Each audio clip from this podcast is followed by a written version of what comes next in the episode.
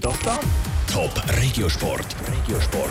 Resultat, News und Geschichten von Teams und Sportlern aus der Region. Playoff-Finale in der National League B. Die Rapperswil Jona Lakers treffen heute Abend auswärts auf den SC Langenthal. Mit zum Thema im Regiosport mit der Melina Merten. Rapperswil Jona Lakers stehen im Playoff-Finale der National League B. Dort treten sie gegen den SC Langenthal an. Was die Lakers sich dort erhoffen, in der Finalvorschau von Noah Schäfer. Heute Abend geht's los. Playoff-Final in der Nazi B. Rapperswil-Jona Lakers gegen den SC Langenthal. Die Lakers kämpfen um den Titel in der Nazi B und um die Chance gegen den Vertreter von der Nazi A um den Wiederaufstieg zu spielen. Der Sportchef der Lakers, der Roger Meyer, weiß, dass es eng könnte werden. Ich gehe davon aus, dass es eine sehr enge Serie gibt, mit mehr als äh, nur vier, fünf Spielen.